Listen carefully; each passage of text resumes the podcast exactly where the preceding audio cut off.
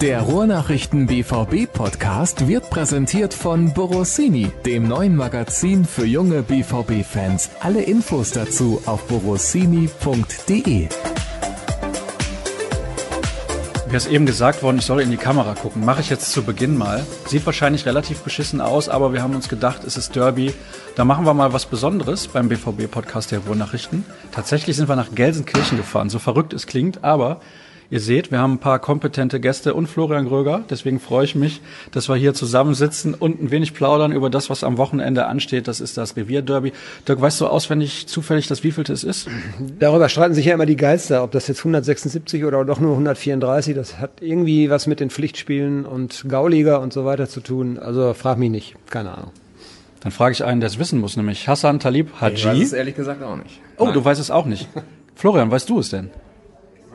Ich meine, 100, das insgesamt 176. Derby. Es kursieren da immer drei verschiedene Zahlen. Einmal die Gesamtzahl aller Derbys, dann nur die Bundesliga-Duelle und nur die Pflichtspiele. Ich habe eben gehört, Dortmund hat seit fünf Derbys nicht mehr gewonnen. Vielleicht kannst du das irgendwie im Ansatz erklären, Hassan. Ja, weil Schalke nur viel gut dagegen gehalten hat. Ne? Das hat ja auch irgendwie ein Stück weit dann auch mit dem Gegner zu tun. Die letzten beiden Derbys, ähm, da war der BVB halt mal nicht so stark, wie man es sonst gewohnt ist. Sonst gehen sie immer äh, brutal stark in die Derbys, haben meistens einen guten Lauf. Dieses Mal war es anders. Ähm, Schalke 04 hat da den großen Turnaround geschafft beim 4-4. Viel Selbstvertrauen daraus gezogen und ähm, ja, das 2-0 in Gelsenkirchen, ähm, ja, das war eigentlich ganz locker, würde ich jetzt nicht sagen. Ähm, man musste da schon so ein Stück weit fighten, aber die haben das dann gut runtergespielt. Jetzt ist die Ausgangslage natürlich ein bisschen anders. Und darüber wollen wir dann auch heute sprechen. Und es sind relativ viele Fragen reingekommen. Viel zu viele an Hassan. Ich weiß auch nicht, was da los ist, aber soll uns nicht weiter stören. Dirk, lass uns mal generell die Lage in Dortmund kurz noch analysieren. Man ist nach wie vor ungeschlagen in der Bundesliga, hat jetzt sieben Punkte Vorsprung auf Borussia Mönchengladbach, den ersten Verfolger. Klar, dann ist man sehr, sehr selbstbewusst, aber man muss auch aufpassen, das kann ganz schnell in die andere Richtung gehen, weil irgendwann wird es natürlich die erste Niederlage setzen. Ja, das ist nicht automatisch so, aber äh, die Gefahr ist ja immer da und in so einem Spiel dann natürlich erst recht, weil da äh, zählen dann auch diese 19 Punkte, die es zwischen den beiden Mannschaften ja die äh, gibt, äh, die zählen dann da auch nicht. Also ähm, die Mannschaft ist sehr stabil, und ich glaube, sie schafft es tatsächlich, ähm, ja, sich nicht irritieren zu lassen von Spielverläufen, die nicht so nach ihrem Geschmack sind. Wir hatten jetzt zwei Gegner mit Brügge und Freiburg, wo die Mannschaften extrem defensiv gestanden haben. Und sie haben es sehr geduldig gespielt. Sie haben es dann gegen Brügge nicht geschafft, das Ding zu gewinnen, aber äh, dann gegen Freiburg immerhin hat den der, Elf, der Elfmeter dann auf die Spur geholfen. Also ähm, aus dem, was der BVB im Sommer geholt hat und was schon da war, ist eigentlich relativ schnell eine gute Mannschaft zusammengewachsen. Und mit jedem Erfolg wuchs das Selbstvertrauen und deshalb ist Borussia Dortmund jetzt da, wo sie stehen. Und ähm, Hassan hat es gesagt, ich glaube, es gibt in diesem Jahr ein bisschen andere Vorzeichen vor dem Derby, was nichts heißen muss. Aber ich glaube, der BVB wird sehr, sehr heiß sein, dieses Spiel dann auch zu gewinnen. Ich würde gerne von dir, als jemand, der ja sehr nah an Schalke dran ist, wissen, wie betrachtet man die aktuelle Lage in Dortmund von außen? Ähm, ja, also wenn man da jetzt als Fan drauf guckt, ähm, dann ist das natürlich ein bisschen unschön. Äh, ne? Also der BVB ist runter ähm, auf Platz eins und bei ähm, Borussia Dortmund und Lucien Favre scheint ja momentan halt wirklich alles zu klappen. Also egal, was man da macht, was man da versucht, es haut halt einfach hin. Und das ist dieses Problem, was Schalke 04 hat. Ne? Schalke 04 hat da ein bisschen mit Widrigkeiten zu kämpfen, hat einen schlechten Saisonstart gehabt. Ähm, das ist alles so ein Stück weit problematischer. Ne? Wenn du einen Rucksack mitschleppst, mit fünf Niederlagen am Anfang, dann tut jede weitere Niederlage, jeder Punktverlust, tut dann doppelt weh. Und das hat Borussia Dortmund halt einfach nicht. Die sind, haben sich einen totalen Rausch gespielt. Ne? Also ich sehe das dann auch schon ein Stück weit unterschiedlicher, wie das damals bei Bosch war. Das wirkt schon ein bisschen stabiler. Die ersten Spiele, die Borussia Dortmund hatte, da konnte man auch sagen, okay, das ist alles noch ein bisschen dünnes Eis und sowas alles. Aber jetzt, wenn man so sieht, ähm, jetzt haben wir den 14. Spieltag, da ist das schon ähm, ein brutales Brett, was Borussia Dortmund da abgeliefert hat. Und das kann man auch neidlos anerkennen. Ähm, Schalke 04 tut sich da wesentlich schwerer. Man ist da irgendwo im Mittelfeld, unterem Drittel, dümpelt da rum, kommt nicht so wirklich vorwärts. Ähm, also das ist, wie, wie ich es bereits sagte, die Vorzeichen sehen natürlich komplett anders aus. Ne? Und da wollen wir schauen, wie das dann im Derby aussieht. Also das Derby, sagt man ja auch, ist wie ein Pokalspiel, es hat seine eigenen Gesetze. Also werden wir noch mal schauen, was dann dabei herumkommt. Ist das denn so, dass ein Derby seine eigenen Gesetze hat oder sind das immer nur die Medien, die das versuchen, irgendwie so zu verkaufen? Ja, da müsste ich ja jetzt äh, die Kollegen anpinkeln. Mache ich natürlich nicht. Ja, es ist, war nicht so irgendwie in der Mitte. Ne? Ich glaube, diese äh, Metapher wurde irgendwie so lange gespielt, bis dann alle dran geglaubt haben. Und ich glaube, Schalke wird sich ja dann dieses Jahr äh, dann auch eher dranhängen als Dortmund, weil äh, Dirk, Dirk hat es gesagt, die Ausgangslage ist ja eigentlich klar und eigentlich denkst du, ja, müsste so ein 4-1 für Dortmund werden oder so. Ähm, aber andererseits kann Schalke natürlich mit einem Sieg jetzt äh, am 14. Spieltag nach 13 eher unbefriedigenden Spielen meistens ähm, dann doch ein bisschen Kredit zurückholen und gut, sie haben äh, in der Champions League sind sie recht souverän durchgekommen. In einer verhältnismäßig gleichen Gruppe, muss man mal sagen, aber es ist, glaube ich, interessiert dann auch nicht, weil Achtelfinale ist Achtelfinale. Ähm, und von daher, ja, wie gesagt, die Wahrheit liegt irgendwo in der Mitte. Ähm, und Fakt ist, dass auch sich alle auf das Spiel freuen. Nehme ich an. Ja, ich freue mich drauf, auf jeden Fall. Es wird ein sehr, sehr interessantes und spannendes Spiel. Da haben wir natürlich auch sehr, sehr viele Hörerfragen bekommen, die sich direkt mit dem Spiel befassen. Aber da wollen wir noch ein bisschen mit abwarten. Das Spiel könnte man meinen, ist er hat andere Voraussetzungen als in den letzten Jahren, weil eben Dortmund sehr stabil ist. Du hast es eben angesprochen. In Spielen wie gegen Freiburg zuletzt oder auch davor gegen Brügge hat die Mannschaft nicht herausragend gespielt, aber sie hat letztendlich trotzdem souverän gewonnen. Das kannte man aus den Vorjahren definitiv nicht. Auch in der letzten Zeit unter Thomas Tuchel war das nicht mehr der Fall, aber da gab es natürlich besondere Umstände. Denkst du auch, dass das Spiel ganz andere Voraussetzungen hat als in den letzten Jahren? Dass vielleicht sogar ein bisschen Emotionalität raus ist aufgrund des hohen Abstands zwischen beiden Mannschaften?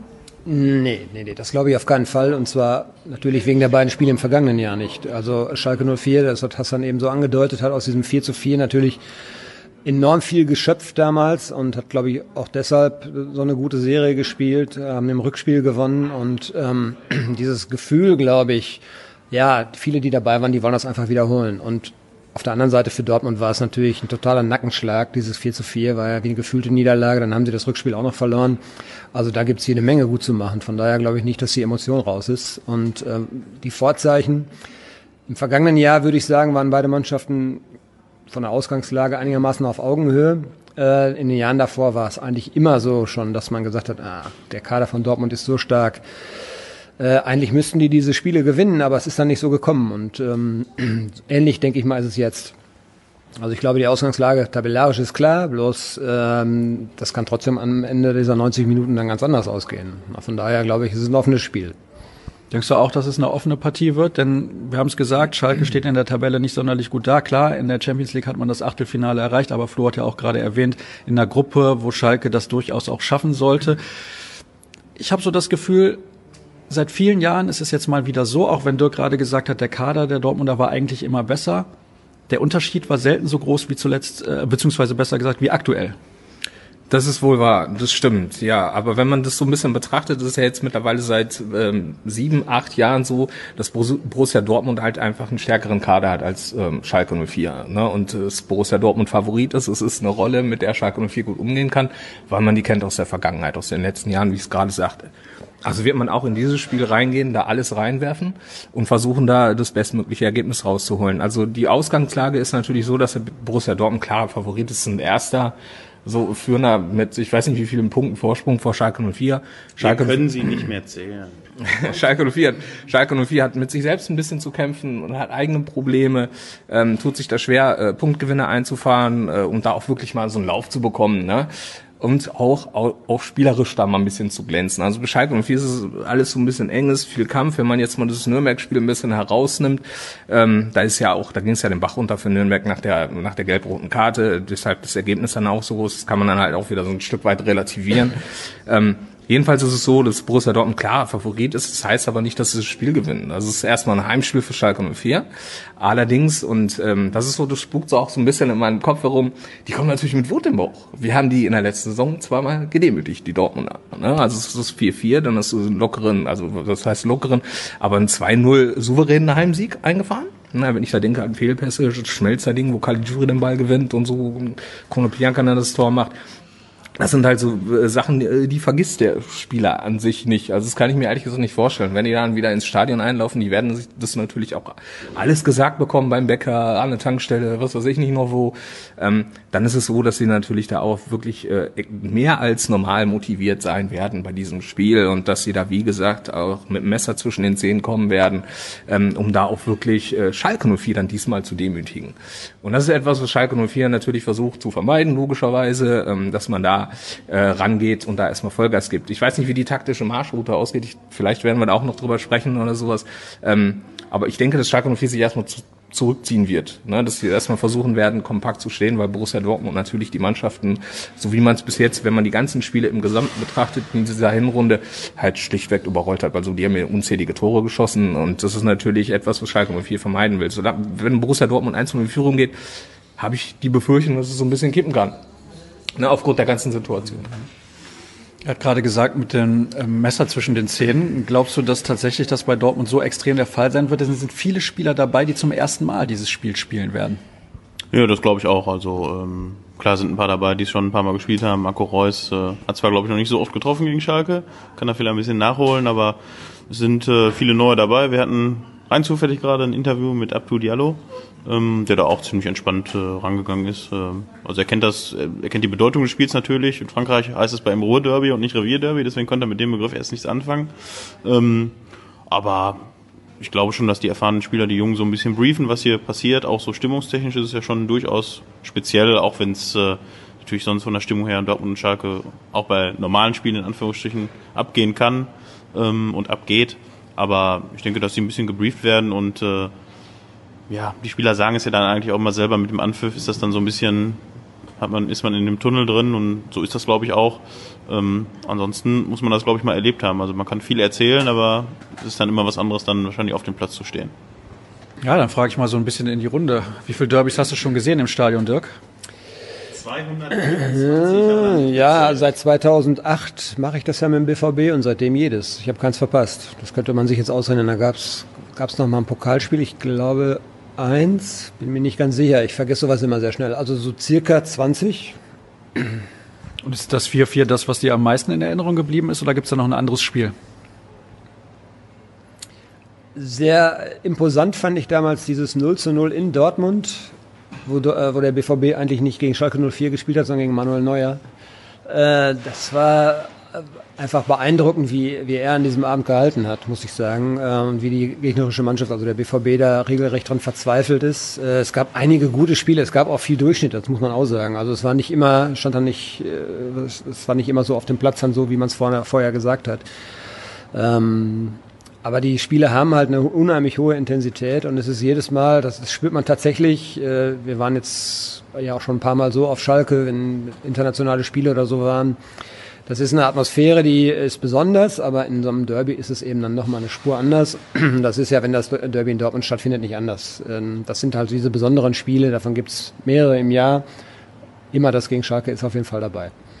Hassan, wie ist das bei dir? Wie oft warst du schon im Stadion? Weil du bist nicht jedes Mal im Stadion, aber seit wann kümmerst du dich um Fußball oder begleitest das auch sehr, sehr intensiv? Tatsächlich habe ich noch nicht so viele ähm, Derbys im Stadion gesehen. Äh, das hatte äh, vor meinem Unfall noch beruflichere Gründe. Ähm, das letzte Derby, was ich gesehen habe, äh, war, glaube ich, das 3-1 äh, Heimderby, was wir gewonnen haben. Draxler hat da noch getroffen. Ähm, Ansonsten habe ich nicht so viele Derbys gesehen. Ja. Niederlagen gegen Bayern habe ich aber leider viel zu oft gesehen. Ja gut, also wer verliert schon gerne gegen den FC Bayern und wer sieht gerne Siege des FC Bayern? Das sind ja, ja nicht allzu viele Leute. Ist das anders, deine emotionale Wahrnehmung, wenn du es am Fernsehen guckst oder wenn du im Stadion bist? Ähm, ich bin, wenn ich im, im Stadion bin, äh, schon auf jeden Fall emotionaler. Ne? Also das, das definitiv. Ich guck äh, die Spiele, wenn ich zu Hause bin, gucke ich sie, guck ich sie nicht alleine. Dann bin ich, rede ich halt auch viel äh, mit einem Freund. Bisschen wie hier in der Sendung, Kumpel. ne? Ähm, ja, da bin ich halt viel am Quatschen. Ne? Dann rege ich mich über einen Spieler auf oder sowas und dann äh, erzählt man alte Geschichten oder sowas. Ähm, aber im Stadion konzentriere ich mich voll aufs Spiel. Ne? Dann äh, habe ich ein Bierchen in der Hand, Kippe im Mund und dann glotze ich da auf dem Spielfeld, äh, auf das Spielfeld. Und äh, dann bin ich halt äh, einfach nur ein anderer Mensch. So, ne? Also das ist dann so, äh, das ist dann nicht mehr der äh, normale, höfliche, nette Hassan, das ist dann auch schon ein etwas anderer Hassan, das muss ich ehrlich gesagt zugeben. Das geht dann aber auch nur die 90 Minuten, dann bin ich dann auch ein halbwegs anständiger Kerl danach. Ja, sonst hätten wir dich ja auch nicht eingeladen, von daher.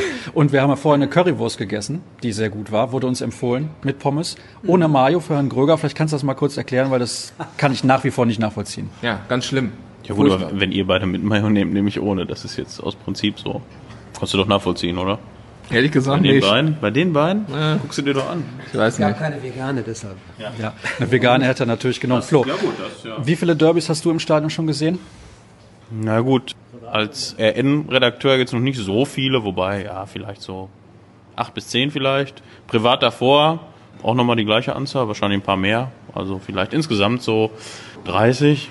Also ich war auch hier noch im Parkstadion auch zwei, dreimal. Da war aber so gerade eine Phase, wo der BVB nicht so oft gewonnen hat, das Derby, so Ende der 90er. Und es war im Parkstadion immer scheiße kalt, das muss man wirklich mal sagen. Also, Also, das war, das war schrecklich, vor allem auf der Gegengerade. Das war aber auch andersrum. Im Sommer war es immer total heiß. Ne, da habe ich da auf der Gegengerade gesessen und dann war Halbzeitpause und die Sonne schien dir voll ins also Gesicht. mit Wahnsinn. anderen Worten, komplettes Drecksstadion. Im Winter zu kalt, im Sommer zu warm. Aber trotzdem war super. Trotzdem war super. Also ich mag ja diese alten Stadien, muss ich ganz ehrlich sagen. Müngersdorf war auch ein bisschen ähnlich. Kennt ja die junge Volksparkstadion. Generation, glaube Ja. ich, gar nicht mehr so. Ne? Diese ganzen alten Stadien, die kennen ja nur noch diese Arenen. frag Alles ist, Dirk, du. alles ist, alles ist überdacht. Ne? Und das ist äh, diesen ganzen, diese ganzen Komfortzone kennt man dann gar nicht mehr. Also wer möchte, der kann natürlich gerne mal nach Wattenscheid fahren, Rot-Weiß Oberhausen. Da gibt's noch dieses alte Flair. Finde ich eigentlich gar nicht schlecht. Ja, die Glückaufkampfbahn, Rote Erde natürlich. Ja, also Rote Erde sowieso. Wobei Glückaufgabenbahn ist ja Kunstrasen mittlerweile. Das ist dann nicht mehr vom Flair nicht mehr ganz so. Wie war die Frage? Ja, ich wollte von dir wissen, was ist deine intensivste Derby-Erinnerung? Also die intensivste ist eigentlich dieses 4 zu 4, weil Mhm, ja. muss man einfach. Klar, ich habe jetzt nicht mehr alle direkt vor meinem geistigen Auge, aber dieses 4 zu 4 war schon damals. Also wenn man es jetzt nur aus äh, arbeitstechnischer Sicht bei uns sieht, ist natürlich extrem, weil äh, das Spiel steht 4-0. Es geht dann nur noch darum, so schießen sie jetzt komplett ab, jetzt zweistellig oder so, oder ja, also mit dem Spielverlauf konnte ja nun wirklich gar keiner rechnen. Ähm, und ja, entsprechend sahen dann auch unsere Texte aus. Und eigentlich warst du in der 60. Minute fertig. Dann sage ich zu dir, schick den Spielbericht schon mal in der 70. Minute rüber, damit wir den möglichst schnell online haben. Ja, und dann kam es ja dann doch ganz anders. Also Ich war heilfroh, dass ich in den Fernseher nicht. Äh, Heidelfroh? Ich Heidelfroh? war ja heidelfroh, ja. Ich war heidelfroh, dass ich den Fernseher nicht ausgemacht habe in der Halbzeitpause. Ich war so sauer, ich war stinksauer. Ich hab gedacht, boah, und dann hab ich gedacht, okay, jetzt guckst du dir das Elend zu ändern. Also wenn du das schon angemacht hast, dann ziehst du dir das Elend zu ändern. Ja, und dann machen sie Also- halt 4-4 so. Und dann habe ich mir gedacht, okay, alles geil.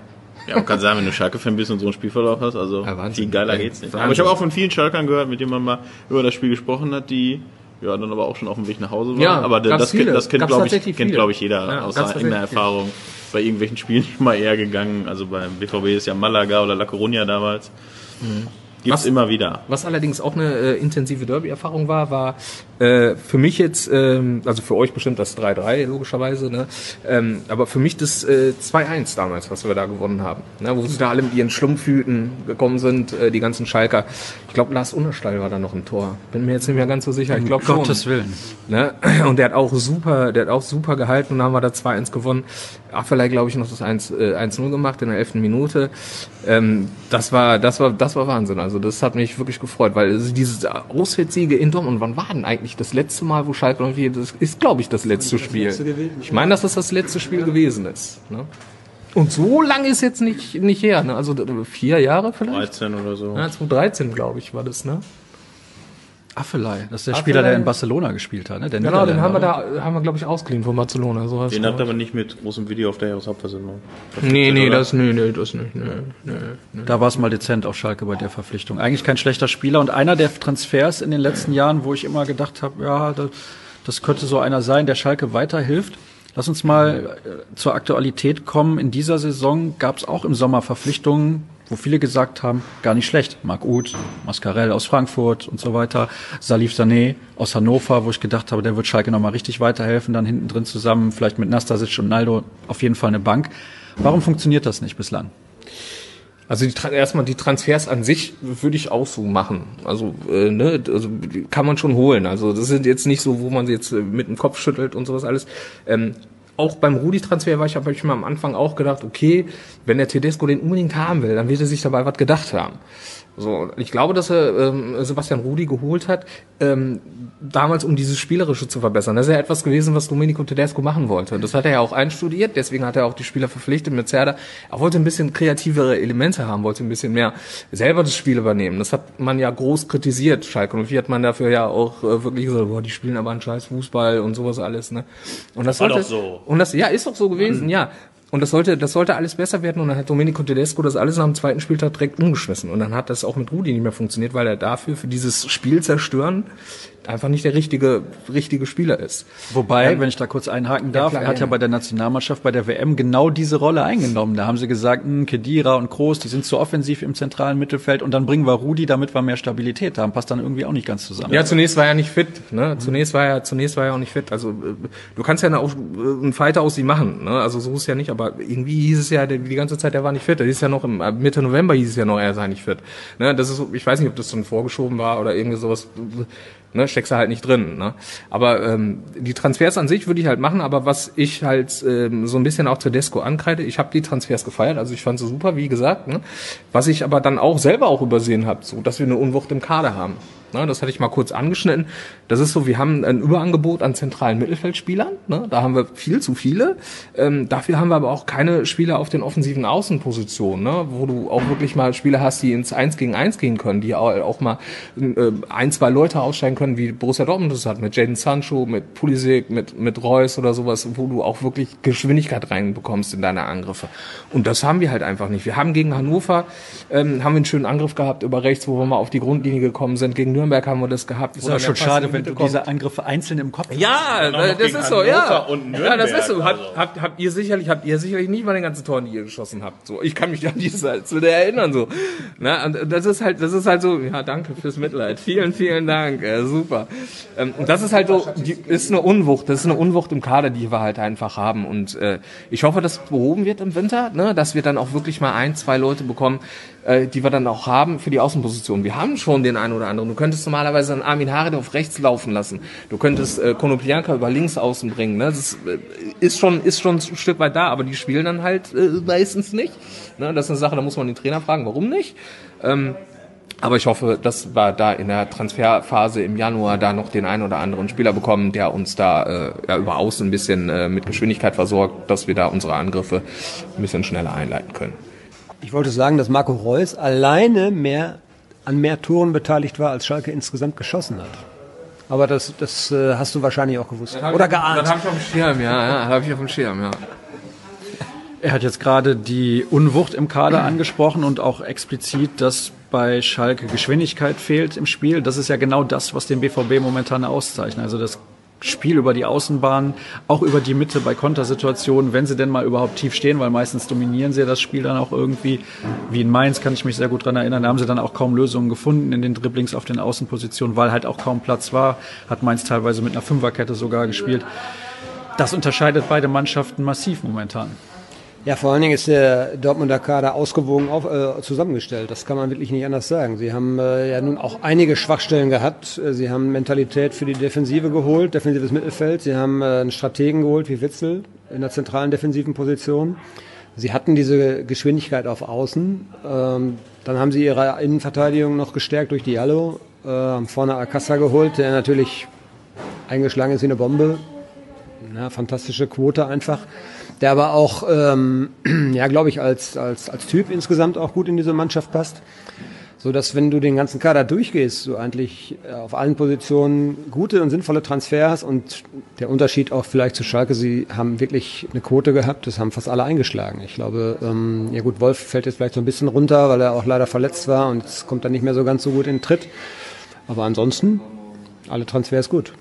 Und einige Spieler haben sich richtig gut weiterentwickelt, wie so ein Sagadu, den auch keiner auf dem Zettel hatte. Ja. Und Sancho ist jetzt mal so richtig explodiert. Das war aber auch schon abzusehen. Man konnte sein Talent schon sehen. Also insgesamt ist das ein sehr ausgewogen zusammengestellter Kader auf einem sehr, sehr hohen Niveau. Wir haben vor dem Start der Aufzeichnung, hast dann darüber gesprochen, dass bei Schalke letztes Jahr alles funktioniert hat und viel besser, als der Kader es eigentlich hergegeben hat. Und du hast gesagt, das kostet Schalke dieses Jahr ein bisschen. Die Entwicklung war zu schnell. Besser wäre gewesen, vielleicht in der Europa League zu spielen und dann sich Schritt für Schritt weiterzuentwickeln. Ist es tatsächlich so, dass Schalke unter dem Erfolg der Vorsaison ein bisschen leidet? Ich denke schon, so ein Stück weit ähm, kann ich mir das schon vorstellen. Ne? Also unter Markus Weinziel sind wir Zehnter geworden. Ähm, das hat dann äh, intern nicht gepasst mit Weinziel und den Spielern und sowas alles. Äh, dass man da einen Schnitt machte, war nachvollziehbar. Ne? Dann holst du einen Domenico Tedesco, ein ganz frischer, junger Kopf, neues Gesicht, kannte man nicht so wirklich, ne? hat da ein bisschen was in Aue gemacht oder sowas, aber äh, jeder Schalker hatte drei Fragezeichen aufstehen und hat sich gefragt, wer ist dieser Mann? So. Dann legst du mit ihm eine Saison hin und wirst halt plötzlich Zweiter. Und das ist, äh, ich glaube, dass äh, Schalke 04 ähm, durch diesen, durch diese Vizemeisterschaft so, eine Bleikugel anhängt, ähm, die du nicht wegmachen kannst. Ähm, normalerweise hatte man vorgehabt, sich kontinuierlich nach vorne zu arbeiten. Jetzt hast du dieses Problem, du kommst von Platz 10, wirst dann auf einmal Zweiter und du hast hier dieses Umfeld auf Schalke, ne, das, äh, die Erwartungen sind dann natürlich da. Und wenn du dann so einen Saisonstart hinlegst, ne, ne, dann auch noch kombiniert mit dem, wir wollen jetzt besser Fußball spielen, was dann auch nicht hinhaut, dann hast du natürlich trotzdem die Erwartungen da. Aber ähm, jetzt ist es alles komplett weg. Ne, jetzt hat, also ich kann mir nicht vorstellen, dass es jetzt äh, noch Fans gibt, die da so riesengroße Erwartungen haben oder so. Ja klar, wir holen jetzt noch, wir schaffen das noch in die Champions League oder in die Europa League oder sowas. Dafür ist die Leistungsdichte in der Liga halt einfach äh, viel zu groß. Ähm, da sind viel zu viele Mannschaften, äh, die sich da keine Superkrisen leisten die da kontinuierlich ihre Punkte holen. Deswegen wird das alles ein bisschen schwieriger. Ähm, ich gehe davon aus, dass Schalke 04 irgendwo so Platz 8 landet. Ne? Platz 8, Platz 10 am Ende der Saison, davon gehe ich aus. Ähm, ja, und damit muss man dann halt auch zufrieden sein. Ne? Also es ist jetzt nicht so, dass Schalke 04 aus dieser Saison nichts lernen kann. Ganz im Gegenteil. Man hat auch im Sommer Spieler verloren, über die im Moment ja keiner mehr spricht. Über Max Meyer hat man sich so ein bisschen lustig oh, gemacht. Das nervt ja, mich, das nervt mich total. Das, Entschuldige, wenn ich dich da unterbreche, aber es nervt mich total, äh, wenn man dann jetzt in den, in den Medien liest. Also ich will jetzt keine Medienschelte betreiben. Das wäre auch unverschämt. Das wäre total. Ne, also, ne, also das Ding ist, dass man da jetzt als wäre Max Meyer äh, der große Heilsbringer für Schalke 04 gewesen und dass sein Verlust so schwer wiegt, dass man den jetzt nicht auffangen kann. Also das wollen wir mal ganz ehrlich sein, man hat Max Meyer hier für Schalke 04 gerissen. Gar nichts. Ne? Der ist, der hat die Silbermedaille in Rio geholt. Ne? Der hat ein paar Spiele gut gemacht, der war auf seiner neuen Position. Aber es ist nicht die super tragende Figur gewesen, wo man jetzt sagen kann, so, der tut auf jeden Fall weh. Der tut richtig weh, dass wir ihn verloren. Das ist bei Goretzka eine ganz andere Nummer. Ja, aber das kann ich dann halt, wie gesagt, nicht, nicht so raushören. Und bei Goretzka ist das so gewesen, der ist auch erst in die Situation reingewachsen, wo er ist. Ne? Der ist, wann ist er gekommen? 2013 ist er gekommen na, hatte da auch irgendwie äh, ein bisschen gekränkelt am Anfang und hat sich dann auch kontinuierlich nach vorne gearbeitet. Jetzt haben wir halt Spieler geholt mit äh, Suazerda, den halte ich für den eigentlichen angedachten Nachfolger für Leon Goretzka. Und der ist jetzt halt an dem Punkt, wo er sich auch wieder hocharbeiten kann. Er kann jetzt noch kein kompletter Nachfolger sein für Leon Goretzka, ne? Kann er nicht sein, aber diese Max-Meyer-Nummer nervt mich halt einfach kolossal, ne? Ja, also ich meinte das in dem Sinne nicht unbedingt, dass er so herausragende Leistung gebracht hätte, aber war ein solides Teil in diesem Puzzle, sag ich mal, was du auch ja. erstmal dann ersetzen musst, weil neue Spieler müssen sich immer erst im System einfinden. Von, ich sag mal, im Fall Mascarell von Frankfurt nach Schalke ist vielleicht dann auch nochmal was anderes, was die Medienberichterstattung angeht, die Erwartungen im Umfeld und so weiter. Und dann braucht das halt ein bisschen seine Zeit. Dass das dahingehend unterschätzt wurde, klar, Goretzka kommt dann noch dazu. Also zwei Spieler, die in der Regel eigentlich gespielt haben, wenn sie denn fit waren und einigermaßen konstant gewesen sind. Also in der Regel hat Max Meyer, äh, man kann jetzt nicht sagen, dass er ein absoluter Stammspieler gewesen ist. Ne? Also äh, das, das ist jetzt nicht so. Er hat eine neue Position gefunden. Sechs hat er ja, ja dann genau, gespielt. genau. Und Tedesco, Tedesco hat halt auch viel geswitcht, hat sich immer auf den Gegner eingestellt. Das ist ja auch etwas, was äh, viele Schalker kritisieren, dass Schalke 04 sich zu sehr auf den auf den Gegner einstellt, also sich zu viele Gedanken macht, äh, um den Gegner. Ich habe manchmal das Gefühl, dass Tedesco so krass akribisch ist, dass er den Wald vor lauter Bäumen nicht sieht. Ne? Weil äh, der Gegner, der Spieler, dann muss ich da gucken, dann muss ich da gucken und sowas. Alles das ist dann so, ich, ich fände halt mal wesentlich geiler, wenn man über das eigene Spiel mehr sprechen würde, wenn man äh, das eigene Spiel mehr sehen könnte. Aber das ist halt nicht so der Fall. Also wenn wir was können, dann ist es Spiel zerstören und ich denke, das werden wir am Samstag auch sehen, 15.30 Jetzt hat er gerade gesagt, der Trainer ist so akribisch. Das ist was, was man ja bei Lucien Favre extrem lobt, dass er so akribisch ist. Ja, also ich denke, da werden sie sich so viel nicht tun, sind natürlich von der Außendarstellung her natürlich ein bisschen anders. Gerade Tedesco in der Außenlinie ist ja doch sehr emotional, was glaube ich auch zum Club passt, was auch gefällt. Ähm, nach dem Spiel fährt er das immer so ein bisschen runter. Er ist ja ein bisschen, bisschen eigen, aber da sind wir auch wieder bei Lucien Favre, der ja auch eigentlich am Spielfeldrand recht wenig Emotionen zeigt und äh, auch so eine Außendarstellung sehr introvertiert ist. Also ähnlich ein Typ wie du. Ja, natürlich.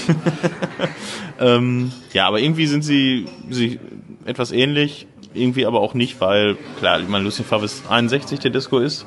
32, glaube ich, oder 33. Ja, ich denke, das ist die Erklärung, weil 20 Jahre Erfahrung auf, äh, auf internationalem Niveau. Ich meine, klar hat Favre jetzt noch nicht die Top-Mannschaften trainiert, sondern das war immer, ich glaube, solide Mannschaften im Mittelfeld, etwas höher.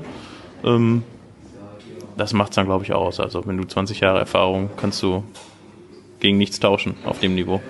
Ja, es ist eine ganz andere Nummer bei Favre. Ne? Also ich glaube, dass er das auch ein bisschen, bisschen, also ein äh, bisschen lockerer sieht, wenn er mal, wenn er mal eine Krise hat. Und die wird Dortmund ja auch noch irgendwann kriegen in der Saison. Vielleicht Denkst wird die, du? In ja, die wird, ja, doch in dieser. Also ich denke nicht, dass das jetzt so eine, so eine, man verliert jetzt fünf Spiele hintereinander Nummer sein wird oder nicht. so. Aber dass du so drei Spiele, eins verlierst und dann hast du zwei Unentschieden, spielst vielleicht auch mal nicht so guten Fußball oder sowas. Sowas wird auf jeden Fall mal kommen und dann wird man sich dann halt auch wieder, auch wieder fangen. Also äh, wenn ich dann sehe, wie Tedesco, ähm, äh, der ist halt an, auch noch total unerfahren, auch was Medien angeht. Ne? Also wenn du verlierst fünf Spiele hintereinander, und er setzt sich dann in der Pressekonferenz hin und sagt, aber diese Situation, so wie sie jetzt ist, ne, dieses, er meint ja dieses Analysieren, er meint ja nicht, dass die Situation irgendwie geil ist, so, ne. Aber das ist halt so ein Satz, den äh, Fingerspitzengefühl fehlt dann so ein bisschen, ne. Und das kriegst du dann halt auch mit der Erfahrung. Und also, so was würde der Lucien Favre halt einfach weglächeln, weil er das schon tausendmal erlebt hat, ne. Und das ist bei Domenico Tedesco halt als einfach neu. Schalke 04 halt aktuell macht. Schalke 04 bildet einen Bundesliga-Trainer aus. Das ist aber die Gefahr, die dazukommt, wenn der Erfolg ausbleibt. Dann stellen sich die Frage, hat Schalke 04 das nötig, einen Bundesliga-Trainer auszubilden? Das ist die Frage, die ich mir dann stelle, die sich auch viele Schalker ähm, stellen. Aber Tedesco ist, halte ich für einen fachlich absolut exzellenten Typen. So, und ich glaube, dass er sich viele, viele Gedanken um Schalke 04 macht. Ne? Also das ist nicht, ich würde mir halt ein bisschen mehr wünschen, dass er mal ein bisschen mehr aus dem Bauch entscheiden würde. Ne? Also äh, er entscheidet, wer macht, wer hat die besten Trainingsleistungen. Dann wird er alles aufgezeichnet. Dann kriegt er da so ein Blatt mit Analysen, der ist so und so viel gelaufen, der hat so und so viele Sprints angezogen und so und alles. Und dann steht dann da auf dem Platz steht dann einer, der am besten trainiert hat. Jetzt hast du aber, wenn, was ist, wenn du jetzt einen guten Spieler hast und der ist kein Trainingsweltmeister? Der liefert aber jeden Samstag 15, 30 seine Leistung ab. Ein bisschen wie Der Kolga spielt am dann- der spielt dann Buffet, nicht. ne? Ich wollte gerade sagen, also das kann man so vergleichen. Ja, genau so ähnlich, ja. Ne, das ist halt, das ist halt so dieses Ding. Ich denke, dass es so eine Mischung sein muss. Ne? Und diese Mischung zu finden, äh, die fällt Domenico Tedesco halt in dieser Saison ein bisschen schwerer als letzte Saison. Kernpunkt ist ja der, wenn es läuft, ist alles gut. Ja, weil, wo du das gerade sagst. Solche Aussagen, na, Drei Euro. deswegen ist die Ja, hier. aber Favre, Favre ist doch nicht anders. Favre ist auch akribisch, guckt, äh, Watzke hat letztens mal einmal gesagt, äh, ich war froh, dass du irgendwie nur drei Videos vom Gegner geguckt hast, damit du noch Zeit hast, heute Abend da hierher zu kommen. Wo war das? Ja, ist auch mal so. Mitgliederversammlung. Ja, ne, also Favre ist ja nicht besser oder nicht anders. Also er ist ja auch sehr akribisch. Bloß es läuft halt. Dann Ja. hinterfragt das auch keiner. Also, ne? weil Flo eben gesagt hat, er ist nicht so emotional am Spielfeldrand. Stöger war auch nicht so emotional. Da lief's nicht und alle haben gesagt, oh, der Stöger, das nervt aber, dass der nicht emotional ist. Favre ist nicht emotional. und, und, ah, ja, natürlich, aber alle, aber gut, was nach außen dringt, ist natürlich dann eine andere Geschichte. Favre sehr ruhig bei Pressekonferenzen, sagt da kaum was, ja. Also du kriegst nichts aus ihm raus, aber alle lieben ihn, weil er Erster ist und ungeschlagen. Das ist doch der einzige Grund. Machen wir uns nichts vor. ja, hast du recht. Sehr gut, das höre ich gerne. Dann kommen wir zu den Hörerfragen. Nein, das lassen wir auf jeden Fall drin. Da machen wir einen eigenen Clip draus. Und zwar, ja, das hatten wir eben schon angesprochen. Viele Spieler des BVB spielen ihr erstes Revierderby. Denkt ihr, sie sind der Aufgabe gewachsen beziehungsweise sich der Aufgabe bewusst? Und ah, ich habe gelesen, dass Schalke ein Mentalitätsspieler fehle wie Delaney. War Mentalität vergangene Saison nicht noch eine Kernkompetenz von Schalke? Hat der BVB die Schalke auch auf diesem Gebiet überholt? Ist das wirklich so? Weil du hast eben gesagt, ihr habt viele Kämpfer im Mittelfeld. Haben wir ja auch. Also, ne, also wir haben ja auch, also die haben ja richtig mal Lucht. Also wenn Schalke 04 äh, Mentalitätsspieler äh, hat, dann wirst du auch mal Vizemeister, dann gewinnst du auch mal äh, Unentschieden, wie das 4-4 ne, bei Borussia Dortmund.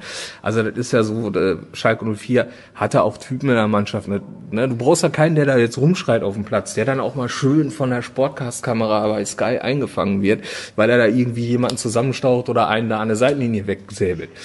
Ne, das, ist ja, das macht ja keinen Typen aus. Ne, es geht darum, dass sie intern miteinander sprechen. Sowas muss sein. Und das dringt dann halt meistens auch nicht nach außen. Aber ich glaube schon, dass Schalke nur vieles hat, dass sie Mentalitätsspieler hat. Und wenn man auf diese Saison guckt, die Schalke-Spieler habe ich ja alle gesehen. Ich gucke mir die, jedes Spiel mindestens zweimal an. So einmal Oh, das tut mir sehr leid. ja, Kann sagen, herzlichen. Glückwunsch. Ich mach's freiwillig, ehrlich. Und ähm, ich mach's, ich mach's halt auch gerne, weil ich, weil ich mich mit dem Thema halt unheimlich gerne befasse mit diesem Verein und mit dieser Mannschaft. Und ähm, ich stelle dann halt fest, dieses Res- Resümee, was ich dann halt einfach daraus ziehe, ist, ich kann der Mannschaft keinen Vorwurf machen, null, gar nicht. Ich kann, ich kann nicht sagen, die haben nicht gekämpft, die haben keine Leidenschaft gehabt, die haben in jedem Spiel haben sich den Arsch aufgerissen. Ja, und die haben das versucht umzusetzen, was der Trainer ihnen mitgegeben hat. Und das hat mal mehr und das hat mal weniger geklappt. Aber ich, ich, ich kann dir nicht sagen, die haben, ich spreche dir nicht, äh, die haben keine Mentalität oder sowas oder da fehlt jetzt ein Typ oder irgendwie ein Delaney oder irgendwie so. So eine Leute hat Schalke 04 und die haben sich da auch wirklich auf gut Deutsch den, den Poppes aufgerissen. Na, also Mentalität ist da keine Frage, die steckt in der Mannschaft drin. Das ist so. Gucken wir mal. Ja, du hast eben auch gesagt, ich glaube, das war auch vor der Aufzeichnung, weil ich kann das alles nicht mehr auseinanderhalten. äh, geredet, ja, ja, äh, dass du gesagt hast, äh, Schalke wird auf jeden Fall mit Tedesco durch die Saison gehen, auch wenn das jetzt eine Klatsche gibt im Derby. Hier Ja. steht zwar nur was von der Niederlage, aber stell dir mal vor, könnte ja passieren. Dortmund gewinnt hier 4-1, spielt Zauberfußball, spielt Schalke komplett an die Wand. Ist da nicht Tedesco so in der Schusslinie, dass Schalke nicht mehr anders kann?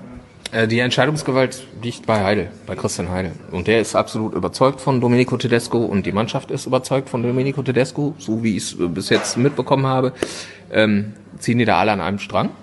Ähm, ich kann mir nicht vorstellen, ähm, dass äh, Christian Heidel der jetzt in einen Aktionismus verfällt und jetzt nur weil Schalke jetzt das Derby da groß verliert oder so und weil die jetzt mal eine schlechte Hinrunde spielen, dass du da einen Trainer absägst, den du vor der Saison noch einen Vierjahresvertrag gegeben hast, ne? dem du das erklärte Vertrauen ausgesprochen hast.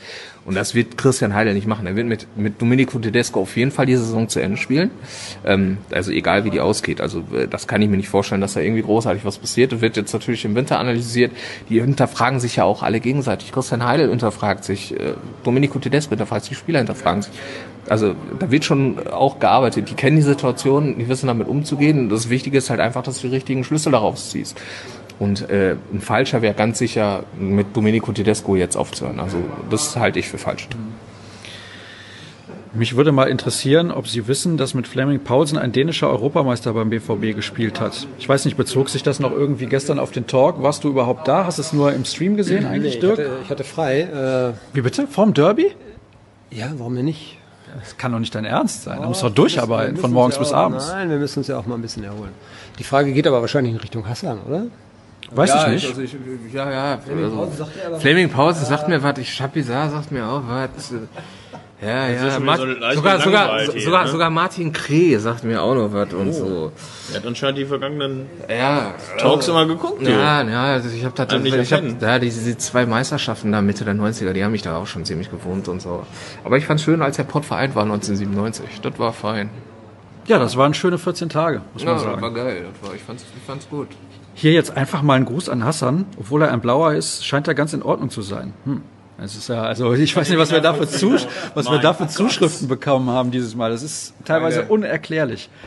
ähm, hier, mit Blick auf die Tabelle müsste Schalke eigentlich auf Sieg spielen. Das passt aber nicht zu dem eher defensiven und destruktiven Spielstil von Tedesco. Mehr Offensive würde auch dem BVB mehr Platz bringen. Wie wird Schalke spielen? Du hast das eben schon ein bisschen angedeutet. Du denkst, die werden sehr defensiv stehen. Ja, also ja, sehr defensiv, ähm, äh, relativ. Ich glaube schon, dass sie erstmal gucken, kein Gegentor zu kassieren. Das äh, kann ich mir schon vorstellen, also dass sie versuchen, ähm, das Spiel vom BVB so klein wie möglich zu halten. Ähm, vor allem äh, die Männer da rauszunehmen wie Reus oder Sancho. Ne? Also das wird, das wird, das wird ganz wichtig, dass äh, Dortmund offensiv nicht anfangen kann zu rotieren in ihrem Spiel. Ne? Also das ist ganz wichtig, dass du äh, schon versuchst im Kern die Abläufe zu stören. Also das ist, das ist ganz wichtig und ich denke, das wird äh, Tedesco auch versuchen zu machen.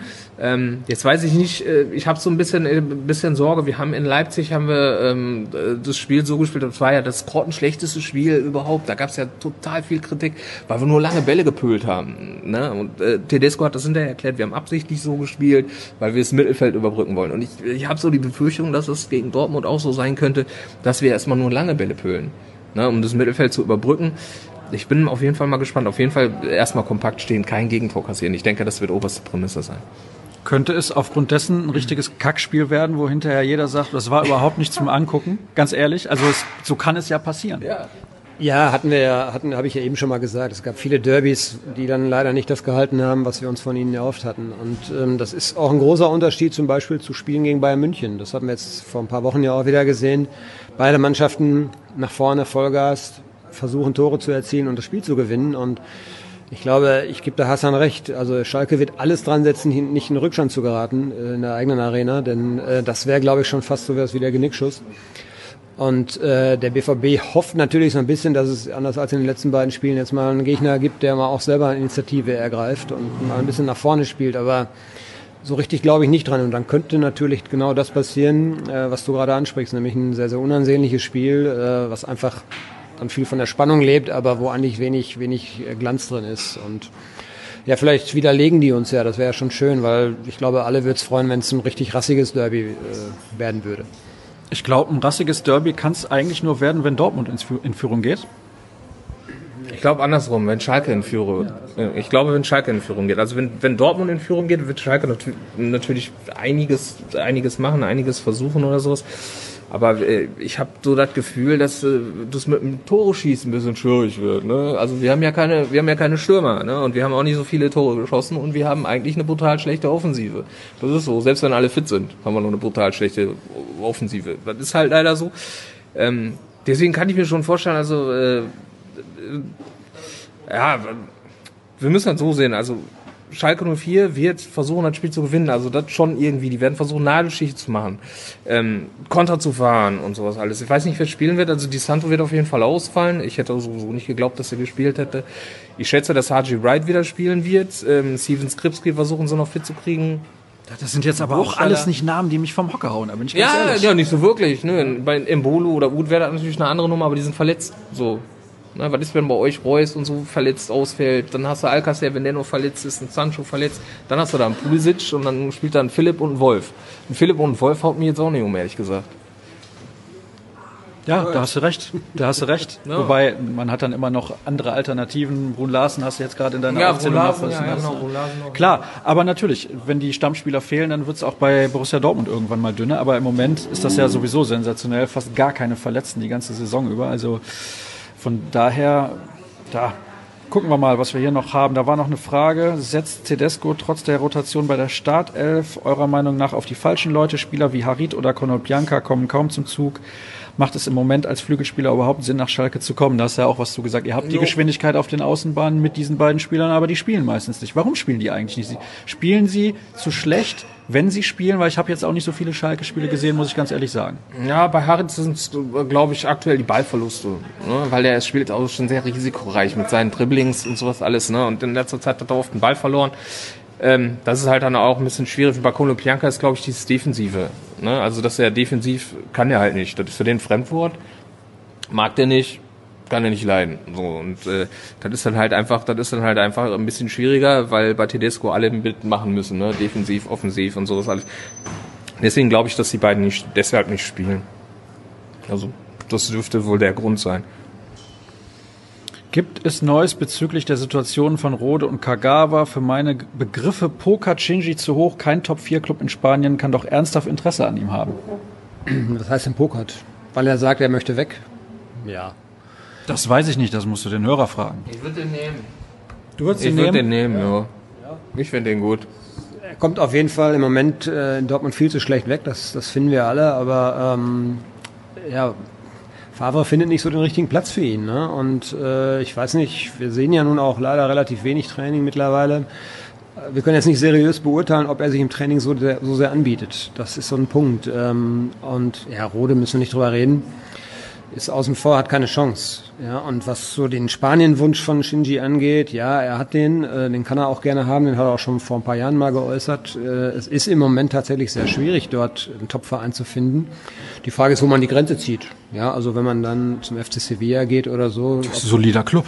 Ja, oder, keine Ahnung, Valencia oder sowas. Das sind sicherlich auch keine schlechten Vereine, ja. Äh, aber er wird nicht bei diesen äh, Top 3, 4 landen. Das, äh, die haben keinen Platz für ihn und die haben den Bedarf auch nicht.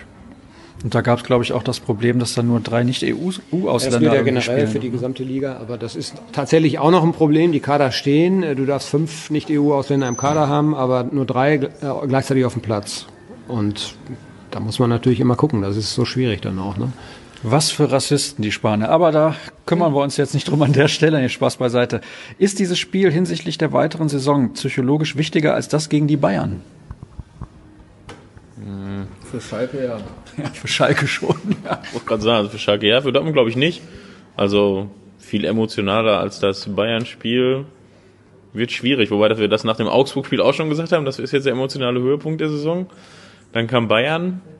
Ich würde es nicht ausschließen, aber andererseits, ähm, wenn man natürlich jetzt auch noch dieses Spiel gewinnt, dann hast du, wir haben es gerade schon mal äh, angeschnitten, zu Saisonbeginn hatten, hatte Dortmund einiges Glück und ähm, Das Bayern-Spiel war die komplette Bestätigung. So, ne? Das ist so dieses äh, alles das, geht, was es alles ja genau, alles das, was er vorher gemacht hat und dann kam dieses Bayern-Spiel und das ist so dieses Puff, das war so diese diese Bestätigung. Das ist so, das, ist, es gibt dir so, ein- so ein Selbstwertgefühl, so ein Selbstvertrauen, so ne, hat die Bayern platt gemacht, Alter. Die haben da, ich weiß nicht, zweimal geführt oder was Ja. und du biegst das Spiel noch um und dann zack, äh, das ist so, so die Bestätigung und da habt ihr wirklich auch viel Kraft rausgezogen. Ich, das war, Überhaupt nicht, kotzt mich voll an. Also ich war, ich, ich, ich, ich, denke so, okay, Bayern und so hat alles, aber ich, ich sehe die Bayern lieber an Platz 1 als Borussia Dortmund, ehrlich gesagt. Tut mir leid, wenn ich das sagen Das muss. gilt umgekehrt aber genauso, glaube denke ich. ich auch, Äh, ja. nur, nur trifft das öfter ein. Also um das nochmal eben zu Ende zu führen, also klar, wenn du jetzt irgendwie 0-4 hinten liegst und 5-4 gewinnst, dann vielleicht, aber es könnte vielleicht so die letzte Überzeugung werden, oh, jetzt geht wirklich alles, jetzt gewinnen wir auch gegen Schalke, was jetzt, Dick hat's gesagt, jetzt schon ein paar Jährchen her ist. Und dann hat man eigentlich alle diese Spiele, wo es sonst dran gescheitert ist. München hat man ja auch in der Regel 0-0 oder 0-1, 0-2 verloren. Kann dann so die letzte, die letzten 5% vielleicht geben. Was haben wir denn hier noch? Haben wir noch was zu Schalke? Eine Frage zur zweiten. Das machen wir dann ganz am Ende der Sendung. Schalke 2. Ja, Schalke 2, ja. Die sind natürlich die Mannschaft der Stunde. Ähm, was haben wir denn hier noch? Das Revierderby zumindest unter den Fans sorgt auch oft für unschöne Szenen. Doch wie sieht es auf dem Platz aus? Sind diese Spiele tatsächlich hitziger als zum Beispiel auch die gegen die Bayern? Ich kann mich an eine schöne Szene erinnern, äh, der legendäre Seat Kolasinac im Oh. Signal Iduna Park, zweite Minute. Ja, der Pulisic einen Zahn gezogen. Danach hat der, danach hat der Pulisic einen herben Respekt gehabt vor Kolasinac. Das konnte man spüren. Und er ist damit ungestraft durchgekommen. Das war eigentlich fast schon rotwürdiges Foul. Da hat, macht natürlich dann kein Schiri, aber das zeigt, dass diese Spiele natürlich auch, äh, ja, zumindest für einige Spieler, Kolasinac war ja nun auch ein Urschalker, auch was Besonderes sind. Ich glaube ansonsten, dass man sich sogar relativ gut versteht. Es gibt ja zum Beispiel die Freundschaft zwischen Pulisic und McKenny, ja, und äh, andere. Notgedrungen. Ja, nee, glaub, ja, Akanji Mbolo, also äh, ich glaube nicht notgedrungen und ich glaube schon, dass das ein ganz normaler professioneller Umgang miteinander ist. Aber in den 90 Minuten, und das kommt natürlich auch durch die Atmosphäre dann von außen, ist das, glaube ich, schon eine etwas hitzigere Partie. Auch untereinander dann. Wir kommen so langsam aber sicher zum Ende. Und ja, dann gibt's die Frage zur zweiten noch. Wer könnte den Sprung nächstes Jahr schaffen innerhalb des Vereins sowie auch von außerhalb? Dazu eben auch, wer nach Einschätzung von Florian, hm, er scheint da ja angeblich ein Experte zu sein, aus der U19 und U17 so viel Talent mitbringt, dass man mit ihnen in einigen Jahren rechnen kann. Um, da, dann nennt er auch noch ein paar Namen, Matthews, äh, Bafunta und Raschel. Aber mal, mal chronologisch ab. Matthews hat jetzt, glaube ich, die ersten paar Spiele absolviert. Also ähm, sollte man auch noch mal ein bisschen zurückhaltender sein. Er ist ja auch ein recht schmächtiger Typ. Ähm, von daher würde ich sagen, erstmal aus Südafrika erstmal ankommen lassen, lass den Mann Jahr hier spielen. Dann können wir mal gucken. Der zweite war Bafunta. Ja, gut, das ist U17. Ist auch jetzt im Sommer gekommen, hat einige gute Spiele gemacht. Aber auch da ruhig weg. Ähm, dritter war Raschel. Ja, könnte sich äh, zumindest, was die Vertragssituation angeht, glaube ich, in nächster Zeit was tun. Haben wir Leuten hören. Ähm, heißt also, da ist man vielleicht in Verhandlungen mit einem Profivertrag, was jetzt ähm, auch jetzt noch nicht viel heißt. Also wer hat alles beim BVB noch 19 mal einen Profivertrag unterschrieben und wie viele spielen davon heute bei den Profis? Sind glaube ich nicht so viele. Äh, von daher mal gucken. Ähm, ich glaube, wer gute Chancen hat, ist Ferrei. Der äh, ja im äh, U17-Finale zwei Tore gemacht hat gegen Bayern. Präsentiert sich jetzt auch bei der U19 ganz, ganz hervorragend. Ähm, ist auch sein erstes Jahr, aber wenn man sich so ein bisschen umhört, wird ihm wohl recht viel zugetraut und äh, ja, jetzt Dirk Mokoko, ja, unser Lieblingsthema Mokoko. Ja, der spielt ja, er spielt genau, er, er darf jetzt, äh, man darf ja glaube ich immer eine Jugend überspringen, also er würde jetzt offiziell in die B-Jugend kommen. Das heißt also, er kann dann nächstes Jahr oder nächste Saison äh, U19 spielen. Wie alt ist denn der jetzt? 24 oder 25? Ja, so. Ja, wir wissen es nicht, wir forschen dran. Wir können mal Ingo Preuß fragen, der hat da immer eine flotte Antwort. Parat, zumindest hatte er die mal. Ja, also, ne, ich glaube, das lassen wir mal außen vor. Ähm, ansonsten, Aber das ist einer, Also- den wir sicherlich, äh, wenn der sich so weiterentwickelt, also der, der wird nicht bis 18 in der U19 spielen. Der kommt jetzt hoch, der ist 14, wird 15 dann nächstes Jahr, aber ich weiß nicht, ob, Man kann ja, kann ja the- theoretisch mit 16 doch schon Bundesliga spielen, oder nicht? mit 16, ja. So wie Schein früher, oder nicht? Ja, mit 16 müsste er dann theoretisch. Ja, dann habt ihr vielleicht mal eine Verletzungsmisere und dann kommt der Mokoko. Ja, Ja, der sagt mir dann auch nichts. und gewinnt dann das Derby. So. So, wie fast am Wochenende. Da habe ich was gegen. Tipps zum Abschluss. Hassan, Ja, wie geht's aber aus? Ja, natürlich. Ist das Tipps. hier so eine Sendung, wo man tippen muss? Ja, ne? müssen Vor der wir. Sendung gesagt, frag nicht alles, nur nie nach dem Tipp. Mann, jetzt machst du es trotzdem. Ähm, jetzt aber. Unentschieden, ich würde auf ein 1-1 tippen. Ich bin ja bekannt pessimistisch. Ich sag auch 1-1. ich habe 2-2 getippt, habe ich schon. Ja, ich tippe immer 2-2. Das ist ein bisschen mehr Spektakel. Das ist, die Saison schon mal 2-2? weiß ich jetzt nicht, keine Ahnung. Training vielleicht. Ja, vielleicht gab es im Training 2-2, wir wissen es Ich nicht. halte dran fest. 4-2 für Dortmund. ich. Ich weiß zwar nicht, wie Schalke zwei Tore schießen soll, stand jetzt, aber gucken wir mal. Eins werden wir, eins werden wir schießen. Ja, und dann, Glaube ich auch. Eins, weil ich werden, weil eins ich ja werden wir 1-1 getippt habe. Eins werden wir schießen. Und wenn wir, wenn wir versuchen, die Abwehr, also wenn wir die Abwehr dicht kriegen, ne, dass wir keinen, keinen kriegen, dann sind wir Derby. Ach, weißt du was? Ich tippe jetzt 2-1 für Dortmund. So. Alles klar, das soll es gewesen sein.